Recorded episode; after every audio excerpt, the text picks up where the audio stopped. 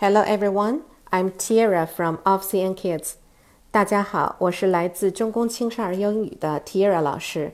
今天呢，我们讲的故事是小小的跑腿女孩，The Little Errand Girl.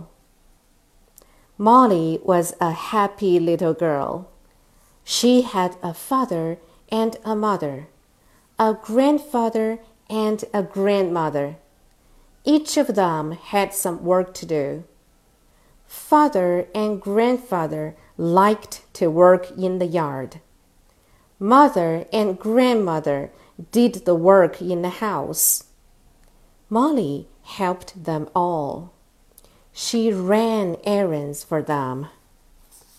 One day, father said, Oh, Molly, will you do an errand for me? Please go to the store and get some grass seed for me. Here is the money. Just then, mother called. Oh, Molly, will you do another errand? Please get me some bread.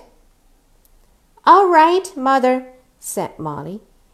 As she started, she said, Seed for father, bread for mother. Just then, grandfather saw Molly going out of the door.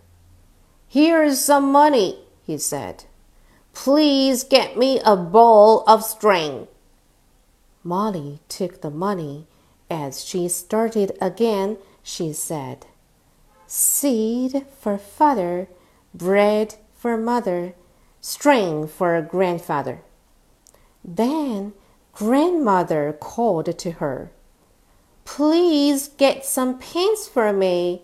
Here is the money. Don't forget. Molly took the money and went on. As she ran to the store, she said, Seed for father, bread for mother, string for grandfather, pins for grandmother. Soon she came to the store. She got the seed, the bread, and the bowl of string. But she could not think what grandmother wanted. Was it candy? asked the man. Oh, no, said Molly. I must sit down and try to think. So she sat down and thought. Again and again, Molly said, Seed for father, bread for mother, string for grandfather. What for grandmother? Then all at once Molly saw a pin on the floor. Up she jumped.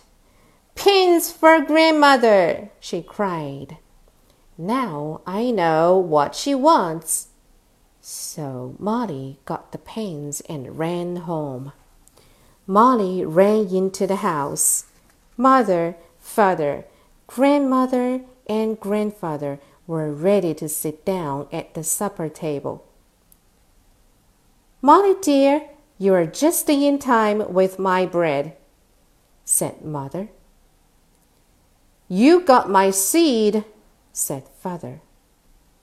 And my string, said grandfather. And my pins, said grandmother.